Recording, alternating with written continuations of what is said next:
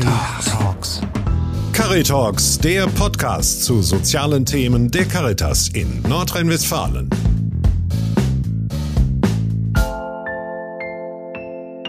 Herzlich willkommen zu Caritalks. Äh, mein Name ist Nicole Rusche. Ich bin die Referentin für palliative Versorgung und Hospizarbeit bei der Caritas im Bistum Münster. In unserer Podcast-Serie Die Kunst zu sterben spreche ich heute mit Herrn Dr. Christian Schmidt zum Thema seelsorgerische Begleitung im Kontext Tod und Sterben. Herr Dr. Schmidt, mögen Sie sich kurz vorstellen? Sehr gerne. Ich bin seit 1998 Priester hier im Bistum Münster und im vergangenen Jahr äh, bin ich gefragt worden, ob ich diesen Dienst äh, übernehmen wollte, für die Caritas zu arbeiten als Vorsitzender des Diözesanverbandes und bin im September dazu gewählt worden von der Delegiertenversammlung. Dort auch noch einmal an dieser Stelle herzlich willkommen bei der Caritas. Danke. Ähm, ich möchte heute mit Ihnen sprechen in der Rolle als Seelsorger. Und zwar ähm, würde es mich sehr interessieren, welche Erfahrungen haben Sie in der Tätigkeit als Seelsorger zum Thema Tod und Sterben und Begleitung von zu Sterbenden oder auch im Nachgang Begleitung von Angehörigen? Ähm, welche Erfahrungen haben Sie da gemacht?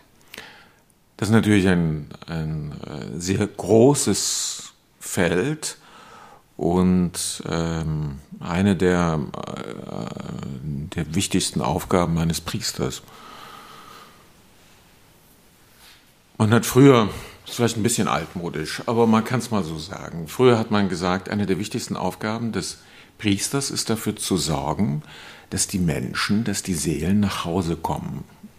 Also über den Tod hinaus ins Haus des Vaters dass sie in diesem Sinne einen guten Tod sterben. Einen Tod, in dem sie loslassen können, äh, ein Tod, wo sie sich versöhnt haben mit anderen vorher, bevor sie sterben. Und wo sie sich fallen lassen können im Vertrauen darauf, dass sie aus der Liebe Gottes kommen und in diese Liebe Gottes zurückgehen. Das war immer so das Ideal. Man hat das äh, im Mittelalter und auch schon in der frühen Kirche gesagt, ähm, äh, man hat das die, die Ars Moriendi genannt, die Kunst zu sterben. Und äh, das hatte ganz viel damit zu tun, äh, sich, ähm, sich darauf vorzubereiten. Ähm, es gab eine, eine Furcht, wo man sagte, ich möchte nicht plötzlich und unvorbereitet sterben. Also das wollen ja heute viele. Äh, früher war das ganz anders. Man wollte nicht unvorbereitet und plötzlich sterben. Es gab sogar ein Gebet, äh, äh, äh, Subitania morte conserva me domine, bewahre mich Herr vor einem plötzlichen Tod. Man wollte nicht plötzlich sterben, sondern vorbereitet. Und ähm, das hängt natürlich zusammen mit einer ganz, ganz religiösen Sicht des Lebens. Und ähm, die ist heute selten geworden. Ähm, für jemanden, der Christ ist und glaubt, dass, ähm, dass Gott erstens mal existiert und zweitens, dass er uns ein ewiges Leben schenken möchte, ist das aber immer noch nicht verkehrt. Diese Sicht, christliche Weltsicht, ähm, in der man glaubt, dass das irdische Leben äh, nur die Vorbereitung ist auf das ewige Leben, ähm, hat ja den großen Vorteil, äh, dass das hier alles wichtig ist, so wie ein Vorrundenspiel. Ja? Wenn man das Vorrundenspiel beim Fußball gut macht, ähm, äh, dann kann man, äh, dann kann man auch äh, hinterher äh, richtig mitspielen. Und deshalb ist das Vorrundenspiel sehr wichtig, aber es ist eben nur das Vorrundenspiel. Es wird alles nochmal relativiert durch das, was hinterher kommt. Und die 50, 70, 80, 100 Jahre, die man hier auf der Erde lebt, sind natürlich im Vergleich zur Ewigkeit, egal wie man hier lange man hier lebt, ist das immer kurz, nahezu nichts. Das ist so die, die, das, das klassische ähm, alte christliche Lebensgefühl. Es ist selten geworden, weil nur noch wenige Menschen so denken, wie man da früher gedacht hat. Trotzdem ist das immer noch eine der, der, der alten, klassischen Hauptaufgaben eines Priesters, die Seelen nach Hause führen, den Menschen helfen, sozusagen äh, zu Gott zu kommen und sich in seine Arme fallen zu lassen. Christlicher Perspektive ist der Tod ja auch nicht das Ende, sondern der Tod ist die größte Herausforderung meiner Kommunikationsfähigkeit. Denn im Tod kommuniziere ich mich selbst. Ja, ich gebe mich in die Hände eines Größeren. Ähm, und das übersteigt mich, genauso wie die Geburt ja etwas ist, was mich übersteigt. Ich finde mich eigentlich dann immer erst später vor als jemand, der geboren worden ist. Ähm, äh, so ist es ein bisschen auch mit dem Tod nicht ganz so. Einige Leute gehen ja sehr bewusst in den Tod ähm, und äh, erleben das auch, ihr Hinscheiden und erleben diesen Übergang. Natürlich verliert man irgendwann das Bewusstsein und, und äh, das physische Leben hier auf der Erde hört auf. Aber wir gehen äh, in der gläubigen Perspektive des menschlichen Lebens davon aus, dass jeder von uns eine Seele hat, äh, die den Tod überlebt. Ja, äh, die, die äh, in christlicher Sicht ist das Sterben die Trennung der Seele vom Leib. Natürlich gibt es da irgendeine Krankheit, die auch dazu führt, dass die leiblichen Funktionen, die körperlichen Funktionen nicht mehr, nicht mehr erfüllt werden und, und, ähm, und dass, der, dass der Körper stirbt. Aber der eigentliche Tod in, in der gläubigen Perspektive auf den Menschen tritt dadurch ein, dass die Seele nicht mehr im Leib ist. Ähm, und das wirft dann die Frage auf, wo ist sie? Wo geht sie hin? Und das ist sozusagen die Frage des christlichen Umgangs mit dem Tod, äh, dass die Seele sich, äh, sich hineinfallen lassen kann. Wir sprechen hier in Bildern, ja, keiner hat das je gesehen. Ähm, aber dass die, Lebe, äh, dass die Seele des Menschen sich hineinfallen lassen kann in die Arme Gottes. Und, ähm, und dass sie das tut in einem Akt des Vertrauens ähm, und der, ja, der Liebe im besten Falle. Ja. Ähm, die Liebe Gottes ist uns zugesagt und dass wir dann eben darauf antworten, auf diese Liebe mit unserem Vertrauen. Dazu ist eigentlich die Seelsorge im Rahmen, äh, äh, äh, das ist der Kern der Seelsorge äh, bei Sterbenden. Auch heute noch ist das wichtig. Das tritt natürlich ein bisschen zurück, weil wir nicht in so einer Zeit leben, die sich so stark auf das Jenseits ausrichtet. Ähm, das äh, ist eigentlich sehr selten geworden. Unsere Zeit ist sehr diesseitig geworden. Das liegt auch daran, dass wir das Diesseits so ähm, kontrollieren können. Wir können so viel machen und so viel äh, äh, ähm, verändern im Diesseits wie keine Generation davor. Die Macht der Menschen über die Welt ist in den letzten Jahrhunderten immer weiter angewachsen. Und, ähm, und die, die Welt mit, mit den Möglichkeiten, die wir haben, sie zu gestalten, fordert unsere ganze Kraft und Aufmerksamkeit ein. Deshalb haben wir gar nicht mehr so viel Kraft, uns auf das Jenseits äh, auszurichten. Das ist eine der vielen möglichen Erklärungen, warum sich hier so eine Verlagerung ergeben hat. Ähm, aber natürlich ist auch das ein wichtiger Aspekt in der Sterbebegleitung ähm, und in der Begleitung eben sterbender Menschen, dass sie ihr Sterben erst einmal annehmen und dass sie loslassen können, im günstigsten Falle. Die Sterbebegleitung hat also etwas damit zu tun, dass wir jemandem helfen, dass er sich versöhnt mit seiner eigenen Sterblichkeit. Das ist nicht ganz leicht. Das geht in einer gläubigen Perspektive, wo man hoffen darf, dass es irgendwie weitergeht nach dem Tod ähm, und wo man hoffen darf darauf, dass, äh, dass äh, ein liebender Gott mich auffängt und nicht will, dass ich im Tod bleibe, sondern mir das Leben auf irgendeine andere Weise, die ich nicht kenne, aber wenn er mich liebt, wird es schon gut werden. Ja? Ähm, also es hat so was mit, mit, mit so einem Vertrauen ähm, äh, zu tun auf etwas, was ich mir gar nicht richtig vorstellen kann. Aber wenn ich mir die Sache nicht vorstellen kann, aber der, der es mir gibt, vertrauenswürdig ist, ja, dann kann ich ja einfach äh, sozusagen da hineinspringen. Ähm, wenn ich das tun kann, kann ich leichter mich versöhnen mit meiner Endlichkeit und dass eben hier die Dinge so sind, dass ich ähm, loslassen muss und zwar mein ganzes Leben loslassen muss, meine Angehörigen, äh, meinen Besitz, mich selbst. Das ist nicht leicht. Das ist ein schwerer Prozess. Wir kennen ja viel Forschung darüber. Grundlegend sind die Sterbephasen aus der Forschung von Frau Kübler-Roos, das ist schon in den 70er Jahren äh, ein großes Thema gewesen.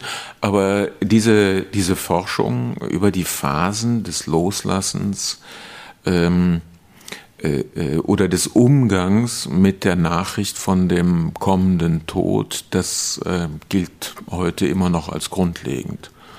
Und da gibt es Phasen des Protestes, gibt es Phasen der Resignation, äh, der Trauer. Und im günstigsten Fall äh, kommt man dahin, dass man irgendwann das annimmt und ähm, loslassen kann. Und in dem Moment, wo man sein eigenes Sterben annimmt und seine Sterblichkeit akzeptiert, in dem Moment kann man, äh, äh kann man sein Sterben gestalten. Und das ist eigentlich der, der, der wichtige Punkt, dass man Menschen dahin bringt, ihr eigenes Sterben zu gestalten, weil da ist unter Umständen noch vieles, was man tun kann. Das ist ja ein sehr intensiver Prozess, den Sie jetzt gerade beschrieben haben. Die, die Versöhnung mit der eigenen Endlichkeit, wie Sie es genannt haben, ähm, die fällt bestimmt nicht jedem leicht. Wird wahrscheinlich auch unterschiedlich lange und intensiv durchlebt werden. Ähm, haben Sie da irgendwie ähm, Stellen zum Beispiel aus der Bibel oder andere Zitate oder Textquellen, die dort äh, helfen können, unterstützen können? Ja, in der Bibel findet sich natürlich sehr viel ähm, dazu. Also es gibt zum Beispiel von Jesus die Aussage, dass er uns im Hause seines Vaters eine ewige Wohnung bereiten wird. 14. Kapitel im Johannesevangelium. Wenn man sich darauf verlassen kann, dann hilft einem das, äh, aus der irdischen Wohnung auszuziehen. Ja? Und damit ist nicht nur die Wohnung gemeint, in der mein Bett steht und meine Küche, sondern auch die Wohnung, in der meine Seele wohnt. Ich muss ja meinen Leib hinter mir lassen. Ja, ich muss ja wirklich ausziehen und zwar in einer Weise, dass ich, dass ich hier nicht mehr vorfindlich bin. Das ist ja ziemlich radikal. Ähm, das kann, das kann einem helfen. Und die vielen anderen Worte, die Jesus sagt, wenn er zum Beispiel sagt, ähm, dass wir uns auf ihn, auf Gott verlassen und auf ihn vertrauen können. Er sagt, kein Spatz fällt vom Himmel, ohne dass mein Vater das weiß. Bei euch aber sind sogar alle Haare auf dem Kopf gezählt.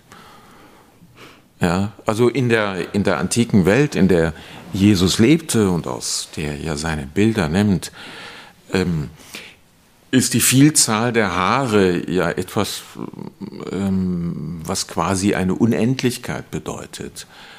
Und, eine, äh, und dass, dass Gott das alles im Blick hat. Heute würde man sagen, er kennt, er kennt alle Zellen, die zu deinem Körper gehören. er weiß, wie die miteinander interagieren. Er kennt ähm, dein physisches Funktionieren und er kennt, er kennt die Stimmungslagen deiner Seele und du kannst dich auf ihn verlassen und auf ihn vertrauen. Was ich aber eben noch mal meinte mit dem, mit dem Gestalten äh, des eigenen Sterbens. Ich glaube, dass hier ganz wichtig ist, dass jemand, der sein Sterben annimmt, also seine Endlichkeit akzeptiert, der kommt vielleicht dahin, ähm, sein Leben noch einmal zu ordnen. Also etwas, was ganz wichtig ist, sich versöhnen mit Leuten, wo man Streit hatte.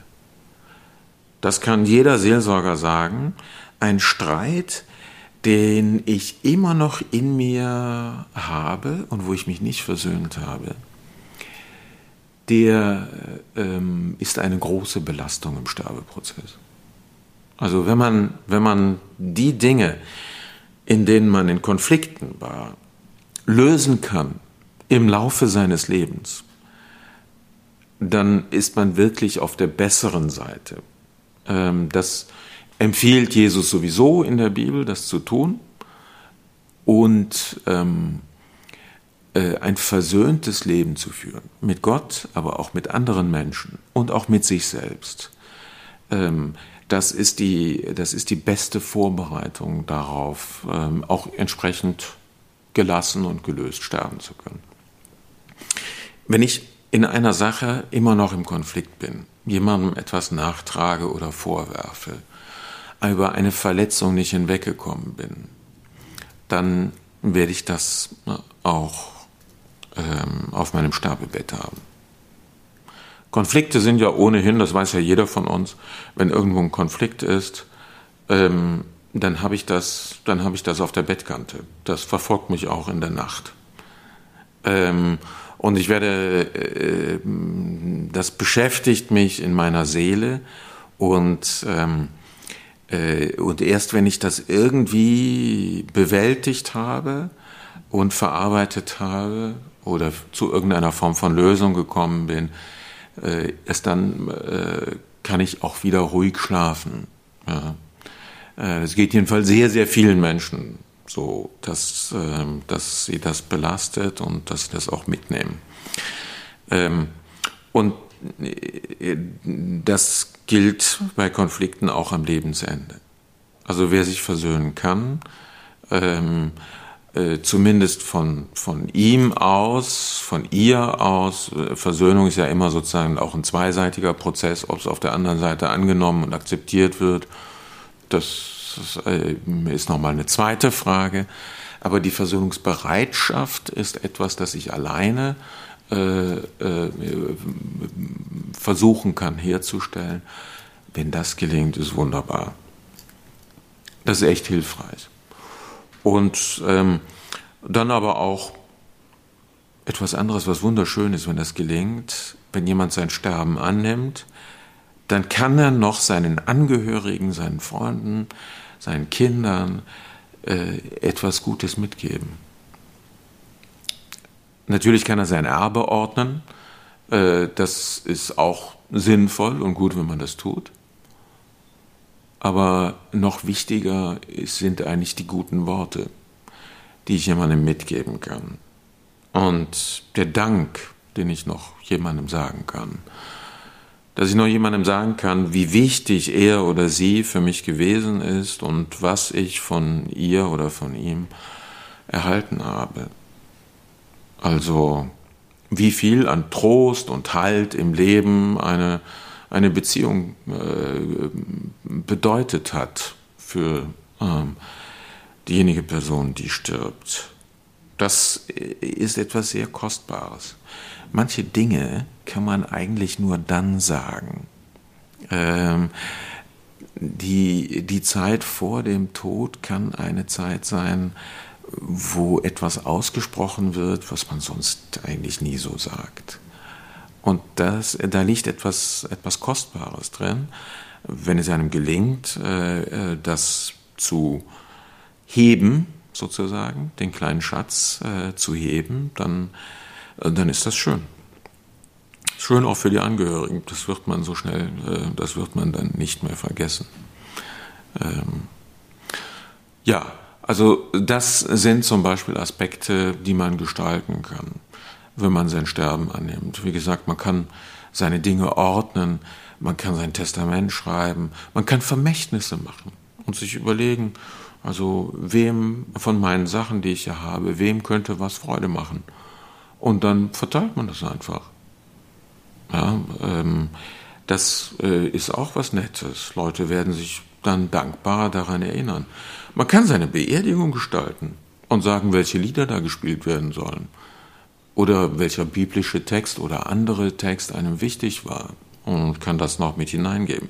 Das kann man gleich seinem Priester und Seelsorger sagen, das kann man seinen Angehörigen sagen, man kann es irgendwo aufschreiben. Also man kann diese ganze Phase nochmal ähm, dann gestalten, wenn man sie annimmt. Ja. Da haben Sie recht. Das ist dann eine gute Möglichkeit, sich nochmal zu versöhnen. Ähm, Sie sagten gerade, ähm, ein versöhntes Leben führen. Ich finde, das ist ein wirklich sehr, sehr schöner Leitsatz, auch fürs Leben, dass man nicht erst zum Ende hin nach Versöhnung strebt, sondern auch kontinuierlich. Zum Versöhnen, sagten Sie ja gerade auch, gehört nicht nur derjenige, der um Verzeihung bittet, sondern auch derjenige, der verzeiht. Ähm, hm.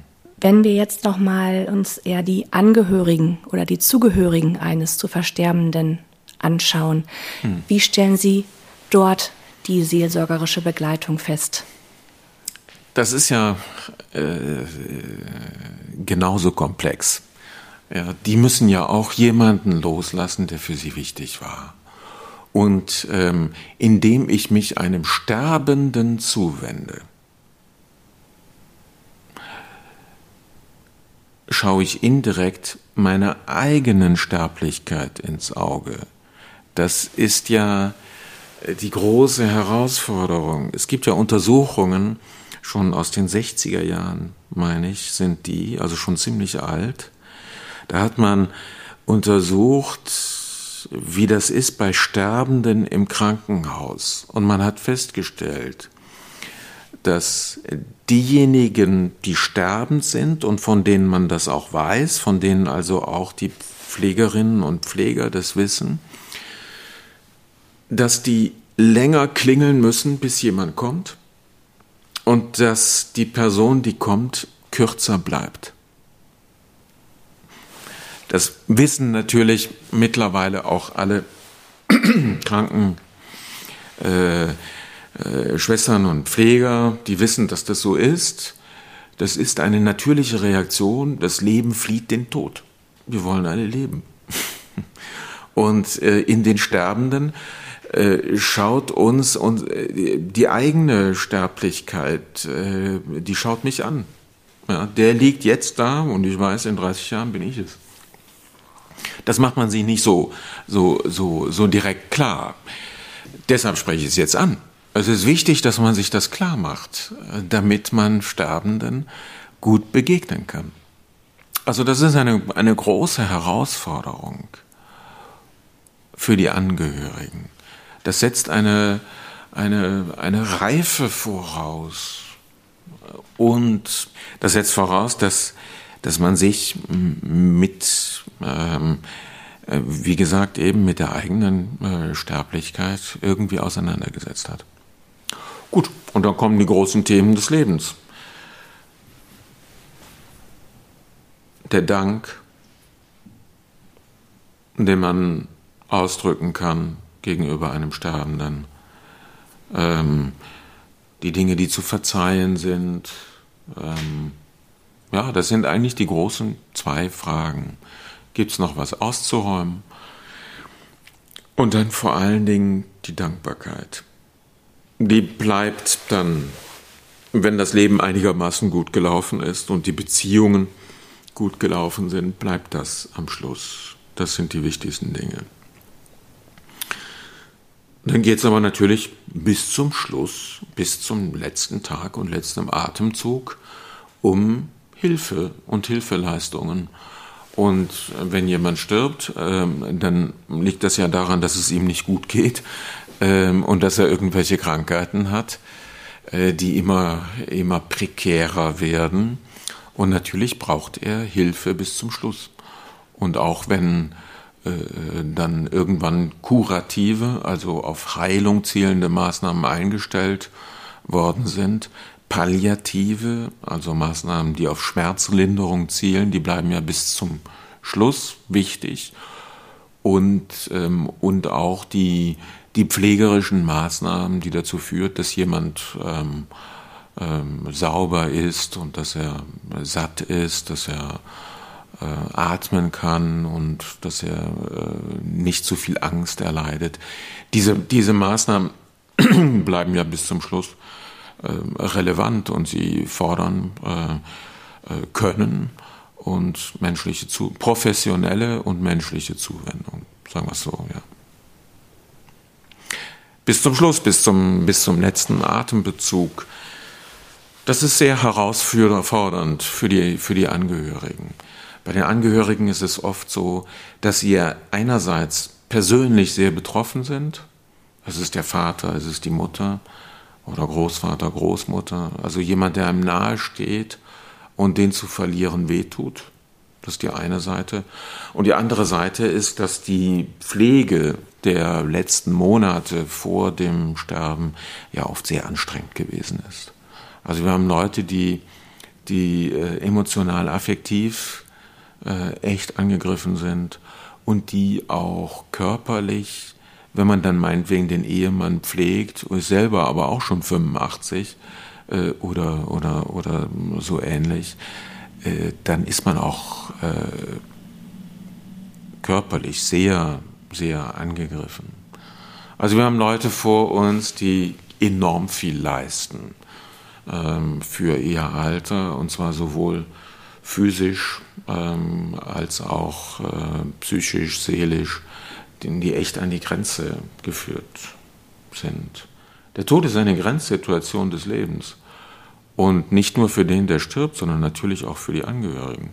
Das ist eine echte Grenzsituation. Ähm, und deshalb ist es eine gute Tradition mit Menschen, die jemanden verlieren, ähm, behutsam umzugehen äh, und liebevoll, also denen irgendwie zu helfen. Jetzt auch nicht zu sehr, ja, weil ähm, äh, alles Affektierte hilft einem auch nicht, aber so kleine Dinge aus dem Weg räumen und überflüssige Spannungen verhindern, das hilft schon bei jemandem, der, der so sehr gefordert ist durch die Begleitung eines Sterbenden. Ja, da haben Sie recht. Ähm, das äh, setzt nochmal wirklich zentral in den Mittelpunkt, äh, wie bedeutsam letzte Abschiede und wahrscheinlich auch letzte Worte sein können, letzte Gespräche, die man führt. Gerade so für die Hinterbliebenen nochmal sehr wegweisend. Vielleicht kann ich noch, noch etwas sagen ähm, zu den Erfahrungen als Seelsorger. Es gibt Erfahrungen, die sind, die sind sehr schön und, äh, und andere, wo man merkt, hoppala, äh, das, ähm, das hätte ich mir jetzt für diese Person anders gewünscht. Ja. Gibt zum Beispiel die Erfahrung, äh, äh, jemand, der von einer Frau, die als äh, Krankenschwester gearbeitet hat, also eine hohe medizinische Bildung hatte, und äh, deren Krebs in eine Phase hineinging, wo klar war, dass sie daran sterben würde. Ähm, und diese Frau, noch nicht sehr alt, in ihren 40ern, diese Frau ähm, äh, schaute immer nur auf die Therapie und was man noch machen kann, was man alternativ machen kann.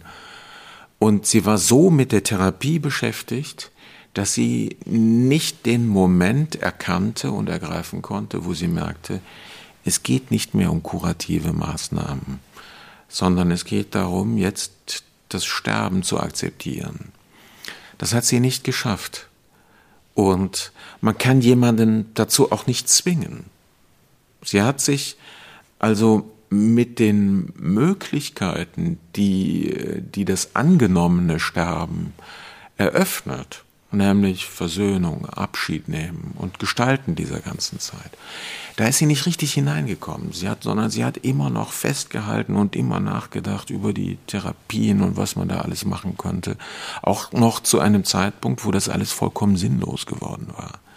Das war sehr schmerzhaft, ähm, das zu sehen, sowohl für die Ärzte und die, die, die, die Pflegenden, als auch äh, für den Seelsorger, der sie begleitet hat, auch für die Familie. Das war für alle ganz schwierig geworden, weil für alle war klar, sie wird jetzt sterben.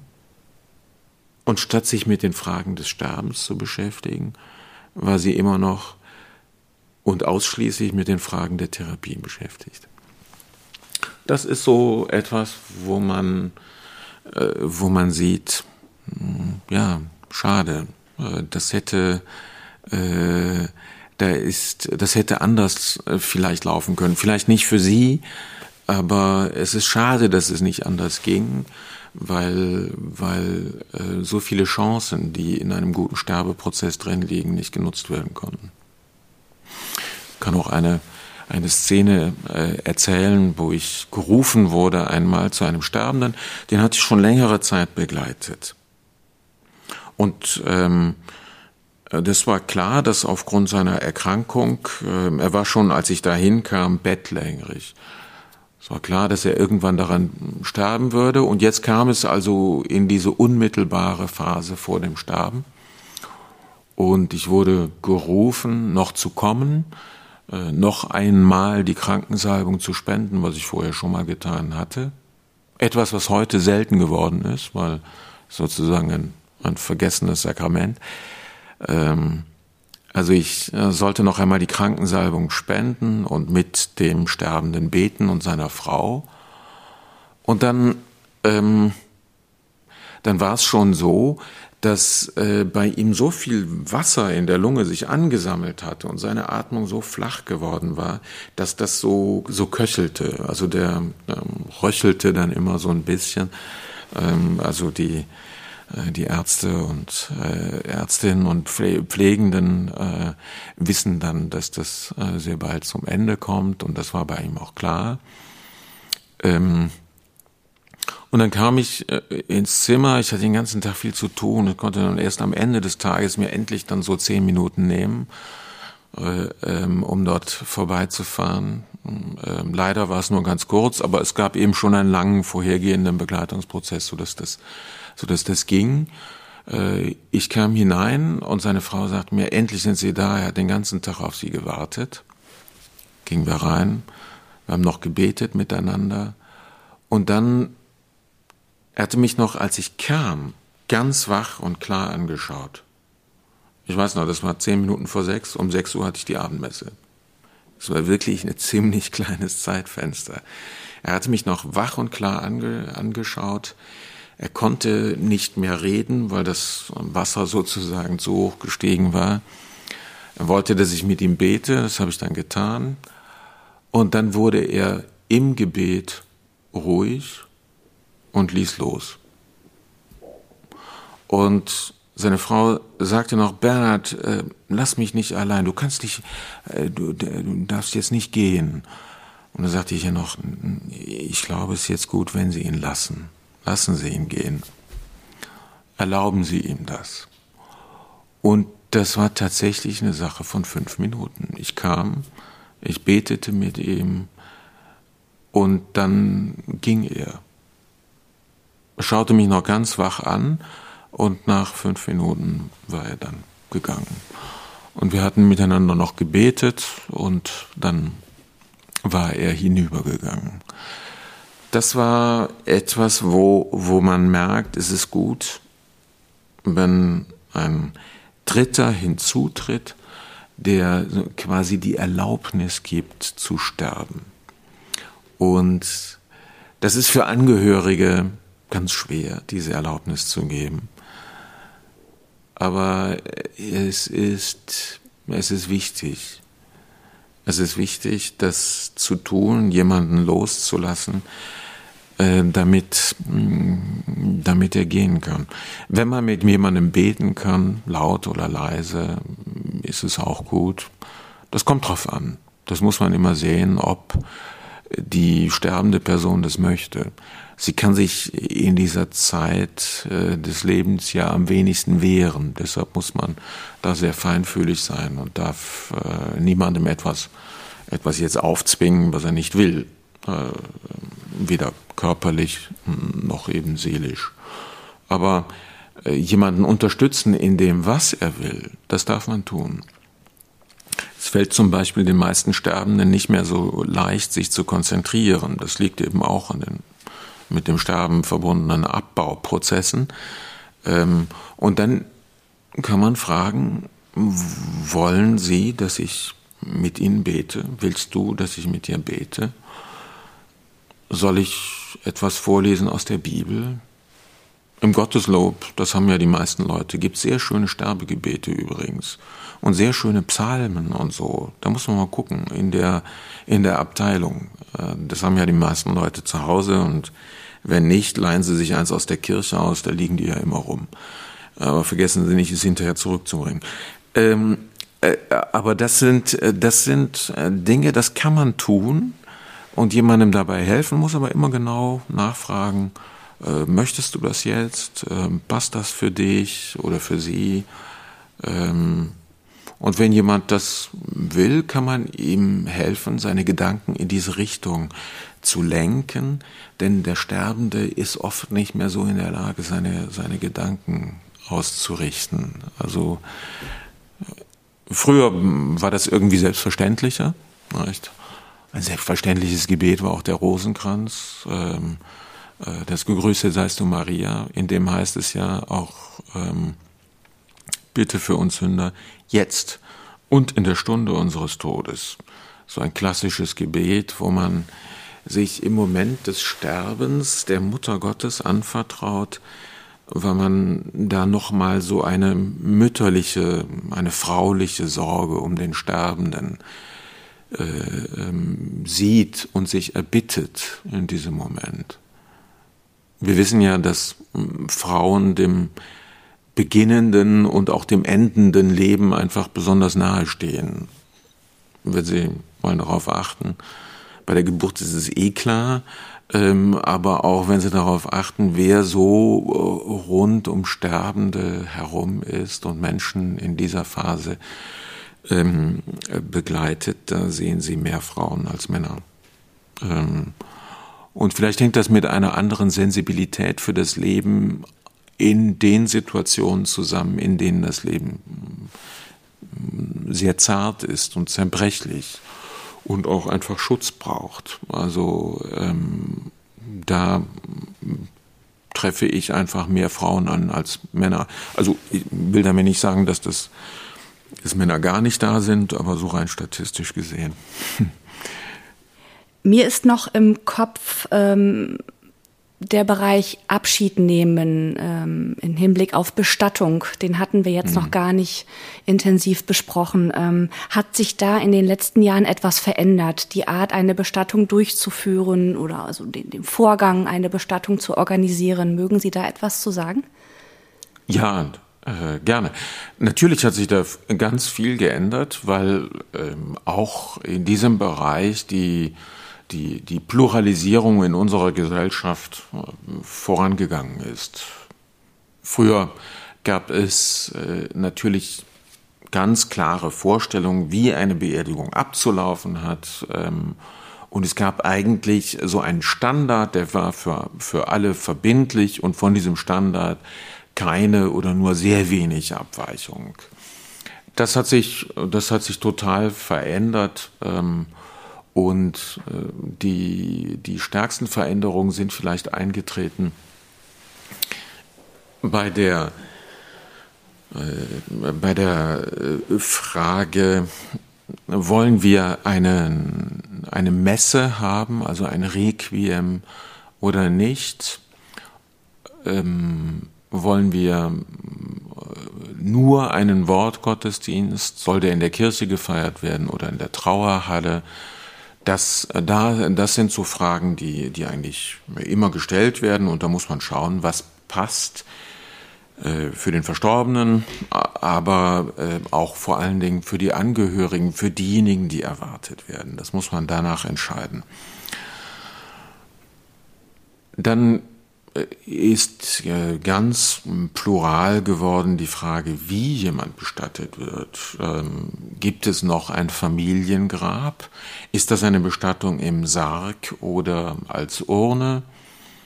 Das ist eine Frage, die gab es früher nicht. Früher gab es eigentlich immer nur Sargbestattung. Und natürlich hatte jede Familie so ihre, äh, ihre Grabstätte. Die Gesellschaft hat sich aber insofern total verändert, als dass Familien nicht mehr so ortsfest sind. Es gibt noch Familien, die an einem Ort eine lange Tradition haben, aber die sind doch mittlerweile so rund um Münster eher in der Minderzahl. Die meisten Familien sind so, dass sie eine Zeit an einem Ort wohnen und gelebt haben und leben und dann ziehen die Kinder anderswo hin. Dann gibt es da vielleicht noch das Haus oder die Wohnung, wo die Eltern gelebt haben. Dann wird das aber verkauft. Und möchte ich dann dort ein Grab haben, das ein paar Mal im Jahr gepflegt werden muss, wo immer die Blümchen drauf hübsch sein sollen und so. Das also führt dazu, dass die ganze Bestattungskultur und die Friedhofskultur in einem großen Wandel ist. Also ähm, die Bereitschaft, da auf dem Friedhof so eine Art kleinen Vorgarten zu pflegen, äh, nimmt ab. Die Möglichkeit dazu auch. Der Aufwand ist für Leute, die weit weg sind, relativ hoch. Ähm, also das sind rein praktische Gründe, die dazu führen, dass sich, dass sich hier sehr, sehr viel verändert hat. Man muss sagen, dass es für viele Leute gut ist, einen Ort zu haben, wo sie mit ihrer Trauer hingehen können. Deshalb rate ich den meisten Leuten dazu, eine Grabstätte zu haben für ihre Verstorbenen. Die kann ja ein Grab sein, das im Rasen ist, sogenannte Rasengräber. Die gibt es sowohl für Sargbestattung als auch für Urnenbestattung. Und da kann man dann vielleicht Blumen drauflegen, äh, zumindest im Winterhalbjahr, wenn nicht gemäht werden muss. Das muss man halt sehen, wie das dann, wie das dann ist. Aber das ist nicht pflegeintensiv, aber ich habe so einen Ort. Ob jemand an so einem Ort trauert oder ihn wenigstens hat, um, um dahin zu gehen und mm, den Abschied zu leben, und auch so in so einen Prozess einzutreten. Ob man so einen Ort braucht, das weiß man immer erst hinterher. Weil man wird erst in dem Moment, wo man einen wichtigen Angehörigen, einen nahestehenden Angehörigen verloren hat, erst dann wird man merken, welche Art von Typ man ist im Umgang mit Trauer. Das ist ja auch nochmal verschieden.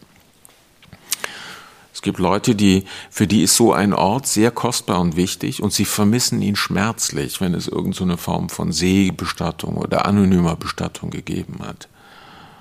Bei anderen spielt es keine so große Rolle. Ist halt schwer zu sagen, bevor es passiert, welch, welcher Typ im Trauerprozess man selber ist. Deshalb ist es ganz schwer, jemandem hier äh, einen Rat zu geben. Man kann eigentlich nur sagen, ähm, vielleicht ist es ja möglich, äh, so einen Ort zu haben, wo jemand ähm, bestattet ist. Die Pflege muss ja nicht wahnsinnig aufwendig sein.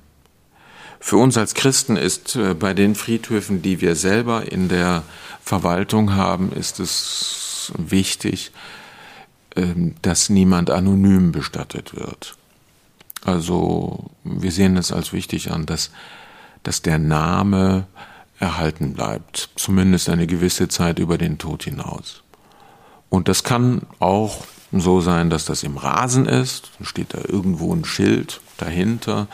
Ähm, äh, aber auf diesem Schild soll der Name, Name zu sehen sein. Wir glauben, dass Gott uns beim Namen gerufen hat, der Name Gottes, aber auch der Name derjenigen, die zu ihm gehören, spielt in der Bibel eine ganz, ganz große Rolle. Und ähm, dass jemandem der Name genommen wird, ist im biblischen Denken so, als würde man ihm seine Würde und seine Personalität wegnehmen. Und ähm, deshalb ist es uns so wichtig bei der christlichen Bestattungskultur, dass Würde und Personalität über den Tod hinaus respektiert werden. Also dass da auch der, der Name erhalten bleibt. Das ist sozusagen so etwas wie das Christ, die christliche Variante des postmortalen Persönlichkeitsrechts, das das Bundesverfassungsgericht äh, ja, äh, ja festgestellt hat. So etwas gibt es und in christlicher Perspektive hat das auch nochmal was mit dem Namen zu tun. Es wurde gerade noch einmal deutlich, dass auch im Tod die Individualität eine große Bedeutung hat. Ähm, ich danke Ihnen sehr für dieses hochinteressante Gespräch und den intensiven Einblick, den wir hier bekommen konnten. Ähm, es regt nochmal jeden Einzelnen zum Selbstnachdenken an über seinen eigenen Tod und möglichen Sterbeprozess. Mögen Sie uns zum Abschluss noch etwas mit auf den Weg geben? Ja, das kann ich gerne tun. Vielen Dank für das Gespräch, auch meinerseits. Ähm, Sterben ist ja nie nur die Beschäftigung mit dem Sterben von jemand anderem. Das haben wir gerade gesagt, sondern darin behandle ich auch, ob ich will oder nicht, meine eigene Sterblichkeit. Und ich kann nur jeden ermutigen, das einfach so offen, wie es ihm möglich ist, anzugehen. Und wenn jemand an Gott glaubt und glauben kann, dann würde ich ihm empfehlen, das zu kultivieren, das Vertrauen auf Gott zu kultivieren, indem man mal betet oder in der Bibel liest. Das führt dazu, dass ich, wenn ich dieses Vertrauen kultiviert habe, äh, leichter und besser sterben kann und diesen ganzen Prozess auch besser gestalten kann. Am Ende ist die Frage, die wir uns am Anfang gestellt haben, die Kunst zu sterben, die Ars Moriendi, ist, ist, äh, ist im Kern die Frage danach, kann ich darauf vertrauen, dass es jemanden gibt, jenseits der Grenze des Todes, der mich auffängt. Und wenn ich darauf vertrauen kann, kann ich leichter gehen. Schöne Worte zum Abschluss. Vielen Dank. Sie hörten Caritalks, den Podcast zu sozialen Themen der Caritas in Nordrhein-Westfalen. Cari, Cari